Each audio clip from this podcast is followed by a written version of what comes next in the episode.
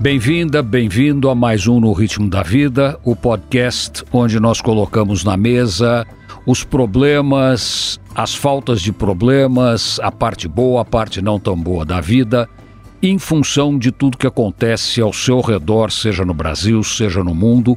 Continuando o podcast anterior, estamos com Gabriel Chalita e o tema agora é a formação universitária brasileira. Um dado para começar a provocação, um spoiler, como se diz hoje em dia, interessante: o Brasil tem mais faculdades de direito do que o mundo inteiro somado. No entanto, menos de 10% dos alunos destas faculdades de direito conseguem a sua carteirinha de OAB, conseguem autorização para advogar. E aí nós temos um problema seríssimo uma parte grande destas faculdades sabem que os seus alunos não conseguirão passar nos exames da OAB. E, no entanto, elas continuam funcionando. Será que não tem uma omissão, Gabriel, do Ministério da Educação em relação a muita coisa que acontece no ensino superior brasileiro? É, ô Nico, é um desafio imenso a gente olhar para essa realidade. Primeiro, por que, que se deixou abrir tantas faculdades com essa grande quantidade de alunos? Né? Como é que isso foi se proliferando dessa maneira?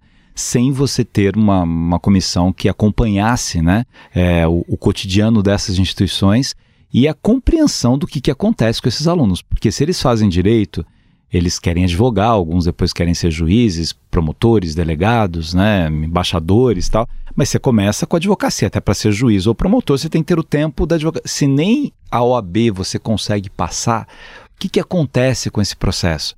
E você tem algumas instituições né, que você pega e, e a quantidade de aprovação, quando você fala né, 10% aprovar, algumas aprovam, né? USP, PUC, Mackenzie, né, GV, IBMEC e tal, aprovam 90%. Então tem umas que aprovam 1%. Como é que elas continuam? Como é que elas, ela, ela, na, na, verdade, elas fazem uma coisa até aproveitando da boa fé e, e da simplicidade dessas pessoas que veem um curso mais barato e aí vão entrar ali e tem aquele sonho de ter uma outra vida numa área que não vai dar essa garantia para elas. Então há uma omissão eu, eu acho que é, é, é preciso você ter uma, um pacto real com essas grandes instituições de ensino e esse é o papel fundamental do Ministério da Educação, porque o Ministério da Educação ele não tem escola básica praticamente, são pouquíssimas escolas técnicas federais, né?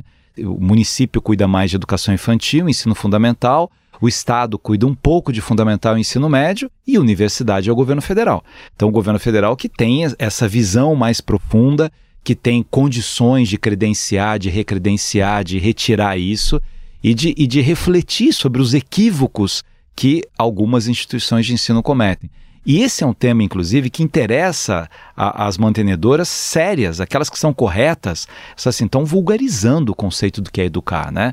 Você coloca 100 alunos numa sala de aula, cento e poucos alunos, uma parte é à distância, uma parte é presencial, a parte que é à distância, as aulas não são síncronas, você não tem relação com as pessoas que estão ali. Não tem problema você ter ensino à distância. O mundo cresceu muito na linha do, do ensino à distância. Precisa de qualidade e trabalhar profundamente esse conceito de qualidade.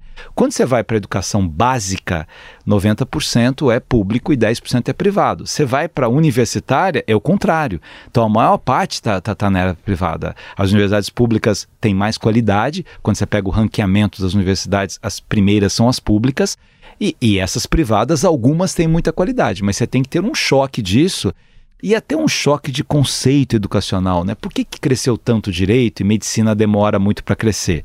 Que também é um, é um outro ponto essencial. A gente precisa de muito mais médico no Brasil. Muito mais.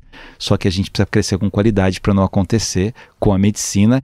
E aí pode ser mais sério do que no direito, porque o direito você ainda tem a prova da OAB, a medicina não a pessoa sai medicando, né? E mais grave do que isso, você tem faculdades de medicina que não tem hospital universitário para o aluno treinar. É. Como é que você forma um médico sem, sem a parte sem... operacional da medicina, sem é. a parte técnica da medicina? Se ele não trabalhar com o corpo humano, com o ser humano, com o conceito de doença, e doença é uma coisa, você sabe melhor do que eu, extremamente complexa. É. Você tem doenças do corpo, você tem doenças do espírito, você tem doença da alma. É. E o médico tem que ter a sensibilidade para entender isso. No entanto, o que a gente vê hoje, e isso eu vejo mexo com plano de saúde privado, o médico pede 317 exames para saber se você teve um resfriado. É. Quer dizer, de unha encravada a câncer no pulmão, ele pede todos os exames possíveis, sobrecarrega a, a, capacidade operacional da saúde brasileira, sobrecarrega os custos da saúde brasileira e ele não sabe o que fazer com aquela montoeira de exames. Uma vez conversando com o José Serra, quando ele era ministro da Saúde, ele me deu um dado impressionante. Uma parte significativa dos exames requisitados não são sequer retirados Exatamente. dos laboratórios. Então, você tocou num ponto que o nosso amigo comum Raul Kutait bate muito, que é a queda da qualidade da formação do médico e que tem a mesma repercussão na queda da qualidade do advogado, porque o advogado lida com questões tão delicadas quanto um médico. Como é que a gente pode evitar uma deterioração maior do ensino superior, começando por medicina e direito, passando por engenharia arquitetura? O, Nico, tem uma coisa que é básica aí, que é essa formação geral, né? Que os gregos chamavam de paideia. Você precisa ter um conhecimento de humanidade de ter postura, de saber ouvir, de saber acompanhar, de ter bom senso. Não vai pedir 200 exames para uma pessoa que tem um sintoma focado em alguma coisa que está desenvolvida ali. É uma falta de bom senso, de compreensão do que é. O advogado, e é importante você falar isso, né? É, o advogado, ele mexe com o sonho das pessoas, ele mexe com a liberdade ou com a prisão, ele mexe com a possibilidade de ter dinheiro ou não ter dinheiro. Direito e medicina, aliás, dialogam profundamente, né? Você vai, imagina a mãe que está com o filho querendo ser operado e o plano não, não, não, não autoriza. E isso é uma coisa complexa quando as pessoas falam mal dos planos de saúde também, né? Ali tem um mutualismo. É, tudo que eles autorizarem é um pagamento que é dividido entre todo mundo. Então você tem que ter um, né, um bom senso ali, né, um, um caminho. Ah, surgiu uma droga nova, mas ela custa 10 milhões, que é um problema hoje da judicialização em prefeituras. Você vai pagar com aquilo lá se não tem uma, uma, uma dimensão científica da, da utilização daquele medicamento para aquela pessoa? Você está pegando um dinheiro que é de todo mundo e como é que ele vai ser desenvolvido? Por isso que são critérios científicos que precisam ser trabalhados, né? Mas é, é que é tanto assunto nisso, quando você fala né, da, do não hospital universitário, isso para mim é de uma gravidade impressionante. Ele vai ser cirurgião depois e ele não treinou ser cirurgião. Ele não tem um, um grande homem de hospitais, né, lá da, da Doro, Jorge Moll, que fala assim: não, Fulano é um grande cirurgião porque ele, ele opera muito e a mão vai sendo treinada para isso, ele vai compreendendo. É, é a prática, é a prática que vai dando essa experiência, essa visão, essa dimensão. Você vai confiando e assim, você tem momentos que todos os seres humanos erram, como é que ele vai aprendendo com isso? E se a pessoa não tem essa, essa possibilidade disso, isso é catastrófico, né? Aí você tem advogados que, como não tem uma dimensão ética, ele, o, o, Brasil, né, o nosso querido Naline fala isso o tempo todo, né, a gente tem mais de 100 milhões de ações no país, né, um país com 200 milhões de habitantes, 100 milhões de ação, todo mundo, tá todo mundo processando todo mundo, né? Mas o que, que é isso? Às vezes é, é, uma, é uma formação errada desses advogados que te incentiva ao processo. Não, eu te, eu te vejo lá, eu te pego lá e você teria outros caminhos. Pra, mas isso vem dessa dimensão da formação humana. Aí você tem um outro problema. É, antigamente, o conceito mais pedagógico dessas aulas universitárias era assim: você tinha a teoria, então vamos aprender a teoria. Por isso que na, na faculdade de Direito, na teoria geral do direito, filosofia do direito, né, ciência política, Vamos, vamos entender a teoria. Agora vamos pegar na prática. Como você tem uma geração que ela é muito mais rápida com isso, você não pode mais fazer isso. Você tem que dar problemas desde o primeiro ano. Harvard começou, né, fazendo uma revolução com isso em faculdade de medicina mesmo. A partir do primeiro ano você tem casos graves para resolver junto com os professores. E aí você vai entender que para resolver aquele caso você precisa da teoria. Então aí você vai buscar a teoria para aquilo. Você tem que resolver uma questão de seguro que é super complexa Falei assim, bem, que lei eu tenho que ler para isso? Tá vendo como você tem que ler as leis? Você tem que ler a doutrina, você tem que perceber. Então, a, a universidade ela tem que ter uma outra dinâmica de qualidade. E você precisa mensurar a qualidade e assim, ter as duas, as duas clarezas.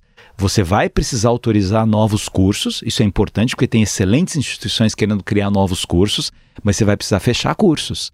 Então, é essa clareza dos, ó, isso aqui não dá para uma faculdade de direito ter 1% aprovado no AB. Vai ter que fechar. E não dá para essa aqui que tem um grande hospital e quer montar uma faculdade de medicina e não aprovar ela de ter uma faculdade de medicina porque tem uma briguinha política ali do outro lado. Eles têm um hospital para isso. Eles têm um histórico de excelência de quando Einstein lutou para ter a faculdade de medicina deles, né? A enfermagem, a medicina. O Einstein quer uma faculdade de medicina, o Sírio quer uma faculdade de medicina, o Oswaldo. Enfim, você vai pegando esses grupos que vão se desenvolver dessa maneira é bom que eles cresçam. O Brasil tem 10, 11% da população em idade de estar numa universidade na universidade. Então você tem um, um, um, campo de crescimento muito grande. Agora, precisa crescer com qualidade, né?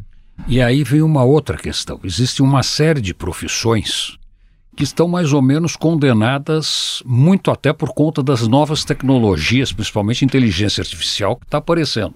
Tem escritórios de advocacia que já estão começando a despedir principalmente advogados de contencioso mais simples, porque a inteligência artificial substitui esse camarada com enorme vantagem, inclusive porque evita a releitura da peça que você tem que fazer quando é um advogado que faz. Mas você tem outras profissões que estão mais condenadas ainda do que um advogado de contencioso. Você pegar algumas profissões acabaram. Você não tem mais revisor de jornal, você não tem é. mais o linotipista de, de, um, de, um, jornal. Você não tem. Cara que passava telégrafo, telex. Sabe, o, um operador de telex não é. existe mais. Um, sabe, um especialista em consertar fax não existe mais. Por quê? Porque não existe o fax. Então, como é que você vê essa questão na estrutura universitária brasileira? O Brasil está olhando essas novas profissões, está investindo nessas novas profissões, ou o Brasil continua olhando as profissões tradicionais, as profissões que algumas têm futuro, outras não têm futuro? Como é que está essa questão? Ô Nico, tem, tem uma coisa legal aí do que você está tá dizendo, né? É, o mundo ele foi mudando e quando a gente não percebe as mudanças do mundo, seja do ponto de vista educacional e empresarial, você tem quedas impressionantes. Tem um filme sobre o BlackBerry, que foi, dominou quase 60% do mercado de telefonia. Quando a Apple né, cria o iPhone, eles não acreditavam naquilo, porque as pessoas gostavam do barulhinho do BlackBerry. Não, ninguém vai viver sem o barulhinho do BlackBerry. E quebrou. Né? Acabou com a Black Bell. Hoje eles fazem uma outra coisa tal, porque eles não acreditam e não perceberam essa mudança. Né? Máquinas elétricas que não perceberam o que estava acontecendo com o computador. Né? Empresas de fotografia que não perceberam com o que vinha acontecendo. Então você tem uma questão empresarial que era o dono da venda quando chegou ao supermercado. Imagina, ninguém vai deixar de vir aqui para ir lá mas lá era mais barato, mais prático, mais rápido, as pessoas foram indo para aquele outro lugar. Maquiavel que dizia que o poder é, é, é um processo, não é uma coisa. Você está em cima, está embaixo, está em cima, está embaixo. Isso vale para as questões organizacionais, para profissões. A engenharia teve um boom em determinado momento, e você pega algumas engenharias hoje que elas perderam a razão de ser. A, a, a, engenharia ela era tão específica em algumas áreas que você tinha engenharia da área aeronáutica com fabricação de peças específicas, que é tudo hoje computadorizado, não precisa mais daquele cara. Talvez muitas, muitas áreas né, das radiologias de leitura de, de elementos né, médicos hoje estão sendo substituídos. Então, o que, que é preciso pensar? Né? Muitas profissões e muitas carreiras universitárias elas foram substituídas, principalmente aquelas que eram mais repetições. É o tempo da criatividade e das relações humanas, a dimensão humana. A criatividade na tecnologia, inclusive, não a repetição. A repetição a inteligência artificial vai fazer em tudo. E, e, não tem que ter medo da inteligência artificial. Eu estava no evento, uma coisa, falei assim, o senhor que é escritor e professor tem medo do, do chat GPT? Eu falei, olha, quando eu comecei a dar aula de matemática, eles falaram assim, você tem medo de calculadora? Porque se o aluno usar calculadora, não vai mais precisar de professor. Eu falei, não, a calculadora vai ajudar o aluno tal. Aí chegou a máquina, mas você vai aceitar como professor um trabalho datilografado? O aluno não vai mais saber escrever, deixa ele entregar escrito. Chegou o computador, não, não pode usar o pode usar o computador. Chegou o celular, não, não pode, pode usar o celular, depende do trabalho que você vai desenvolver. Pode usar o chat GPT, pode usar o Google. Isso não mata a criatividade. É uma outra fonte de pesquisa, é uma outra análise, mas você precisa de uma dimensão humana. Olha na área da saúde. Então, você tem muito mais tecnologia, o que faz com que as cirurgias sejam menos invasivas, né, que os exames sejam mais certeiros como se desenvolve, mas você precisa de gente. Cuidador na área da saúde vai ser uma explosão, porque as pessoas estão vivendo mais e assim, não é um robozinho que vai cuidar da pessoa, é pessoa cuidando de pessoa. A área das psicologias todas, da compreensão da mente humana, se a gente vive um, um, um tempo hoje de depressão, ansiedade, estresse, o que está ligado a uma dimensão da mente, dos cuidados com a mente, tem um crescimento imenso. O Harari falou assim: antigamente dizia assim, esqueçam filosofia, porque filosofia não serve para nada. Hoje, as empresas contratam pessoas ligadas à filosofia para entenderem o pensamento humano, a sociologia, que eram áreas que você não dava tanto valor.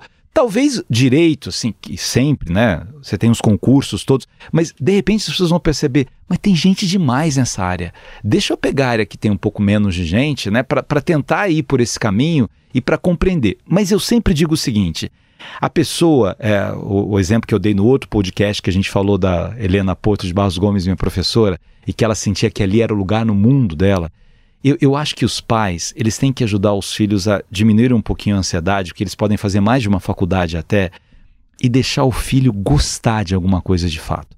É conhecer algumas coisas, mas assim, eu preciso gostar daquilo. Eu preciso gostar de fazer um programa de rádio. Diziam que a rádio ia acabar.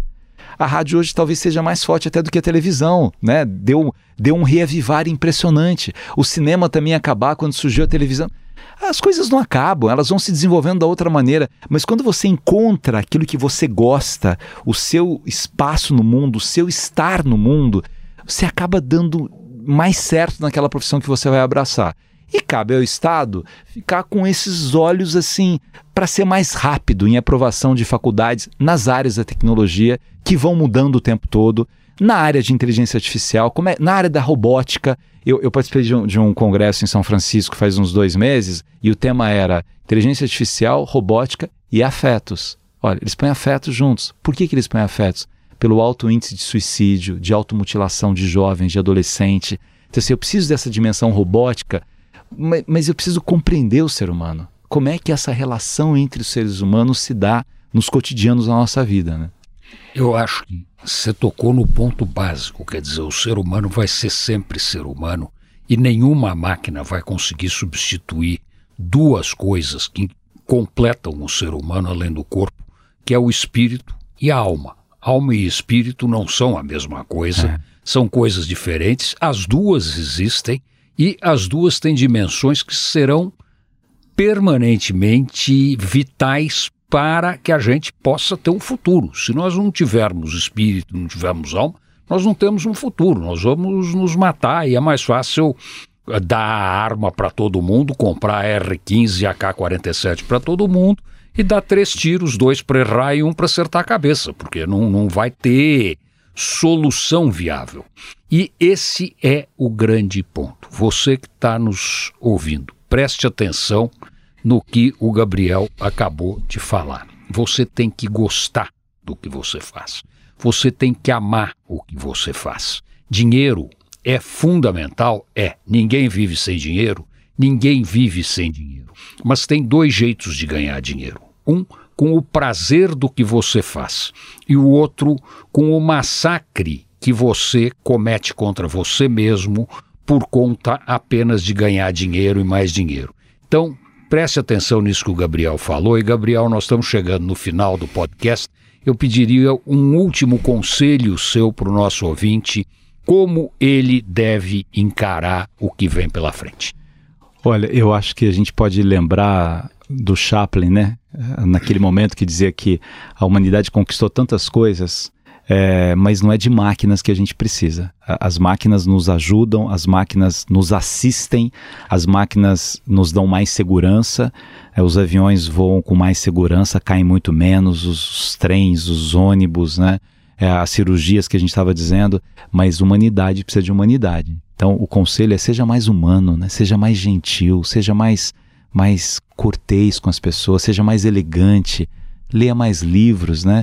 Nietzsche dizia que a gente tem duas caixas, né? Uma caixa de ferramentas que são essenciais para você viver e uma caixa de brinquedo, que é ler um poema, que é dar um beijo na boca, que é ver um pôr do sol, que é isso faz parte da nossa humanidade. Se a gente nos coisificar, a gente nunca vai ser feliz. tem uma palavra que a primeira vez que eu prestei muita atenção nela foi o Fernando Henrique Cardoso que falou numa aula dele. Compaixão. É. Sem compaixão, o ser humano não consegue tocar em frente.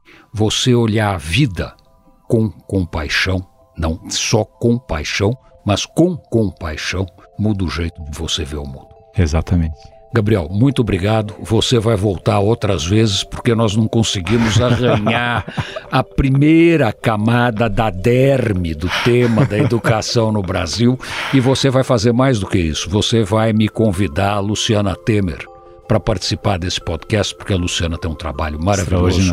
Você citou ela no podcast passado, ela precisa espaço para contar o que ela faz e para sensibilizar a população brasileira para o gravíssimo problema da violência infantil. Obrigado, Nico. Prazer imenso estar com você e parabéns pelo seu trabalho, por tudo que você faz e por dar voz a temas tão importantes para o país. Você vai voltar mais depressa do que você imagina. Muito obrigado. Obrigado.